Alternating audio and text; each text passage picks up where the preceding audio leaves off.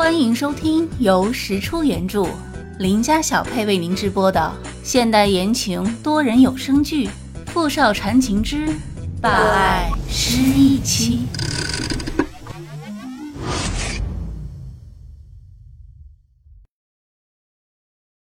第十五集。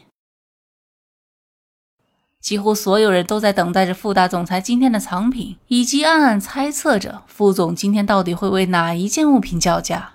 对于他们而言，无论是拍下了总裁的藏品，还是与总裁竞价，就算没有成功，至少也能引起总裁的注意，那就足够了。接下来是我们集团总裁傅明翰先生的藏品，是总裁亲手设计的一款项链。有请副总亲自上来介绍一下这件藏品。场内开始骚动。在一众花痴的目光中，傅明翰缓缓起身，再次走上了讲台。如大家所知，我大学学习的就是设计。这条项链是我的第一件作品，是为了一个人专门设计制作的，是我所有设计中赋予感情最深的一件。它承载了我对设计所有的热情和对那个人最深的爱。说完，傅明翰深情地望了石小念一眼。然后，石小念就感到有一万道冷箭一般的目光嗖嗖的朝他射了过来。傅明翰，我得罪你了吗？这么害我？傅明翰忍笑忍到内伤，却还是一脸平静淡定的走下台，坐回了石小念身边。石小念也不敢转头看他，生怕他再次作妖，只能僵着脖子瞪着台上的主持人，假装很认真的在听人家讲话。好，开始竞拍。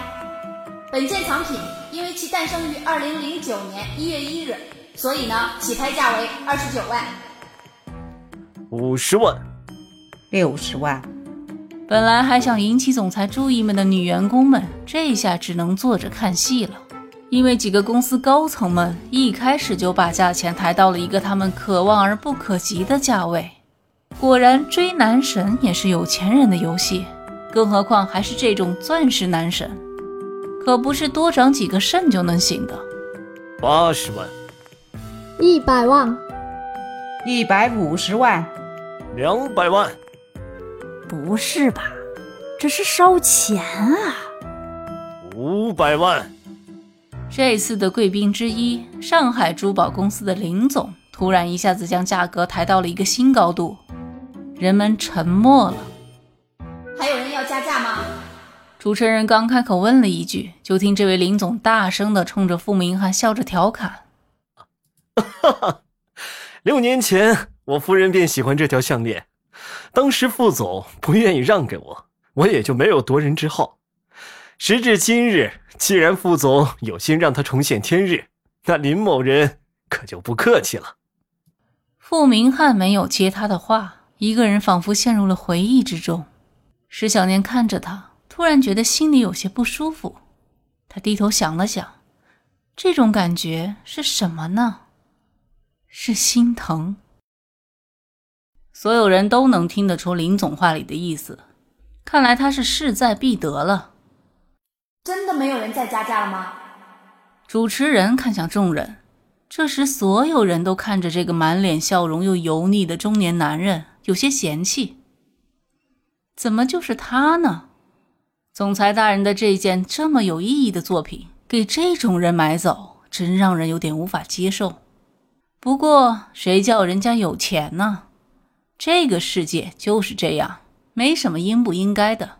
大家心里一阵惋惜。五百万一次。主持人开始敲价。石小念一直盯着傅明翰，他看起来为什么那么忧伤？他明明是很在意那个链子的，为什么要卖掉它呢？想着想着，石小念鬼使神差的举起了纤纤玉手，五百零一万。众人被突如其来的柔美的女声惊住，纷纷看了过来，也包括坐在石小念旁边的傅明翰。石小念余光感受到了傅明翰的注视，他没有回头，只是盯着主持人，认真的等待着下一轮的竞价。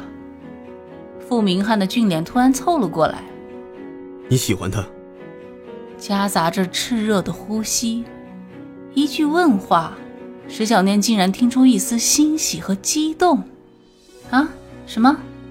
他略带惊讶的转过头来，看着距离自己只有几厘米远的傅明翰的俊颜，不自觉的往后倾斜了一点身子，却突然被傅明翰抓住胳膊给拉了回来。我说，你喜欢这条项链，对吗？我，石小念剩下的半截话被哑在了喉咙里，因为他看到傅明翰此时脸上的表情，就像是一个刚刚得到表扬和鼓励的孩子，纯粹的开心的样子。他从来没在他的脸上见过这样的神情，他突然就心软了。对，我喜欢。六百万。林总再次加价。傅明翰得到石小念明确的回答后，脸上的笑容更大了。那一瞬间，仿佛万木回春，冰河解封。女员工们个个都瞪大了眼睛看着他们的男神，笑得如此荡漾，连花痴都顾不上了。这是怎么了？副总鬼上身了？六百一千万。伴随着众人惊讶的目光，傅明翰一边缓缓起身，一边优雅地系好西装的纽扣，转过身，面带微笑，目光十分愉悦地扫过众人。这颜值实在是太能打了。全场女员工内心的玛丽苏之火再次被点燃，甚至能听到人群中轻微的抽泣声和尖叫声。那林总还加价吗？主持人强压着自己内心的小激动，他也不知道自己到底在激动啥。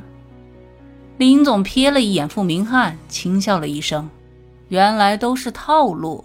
他原本也只是想要拿这条项链来哄他的小情人开心的。什么当年的夫人早被他弃如敝屣了，没什么好争的。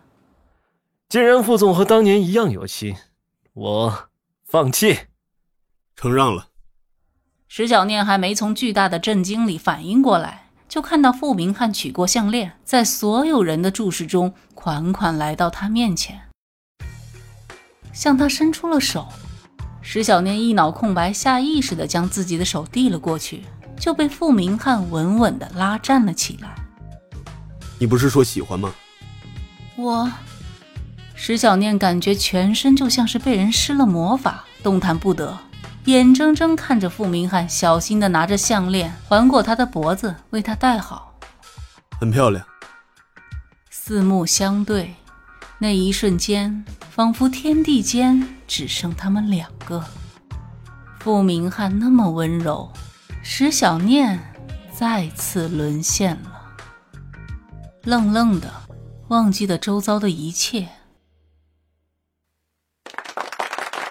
被突然响起的掌声吓得赶紧低头，伸手摸上已经配在他颈间的盛满傅明翰深情的项链。石小念内心满满的甜蜜，不由得也弯起了嘴角，连不远处传来的那一股浓浓的杀气也未曾感觉到。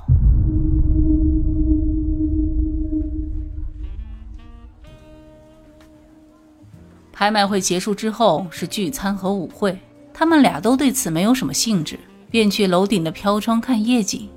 偶尔会有一两个其他公司的老总过来寒暄几句。过了一会儿，终于不再有人打扰他们了。石小念从脖子上取下那条项链，递到傅明翰面前，还给你。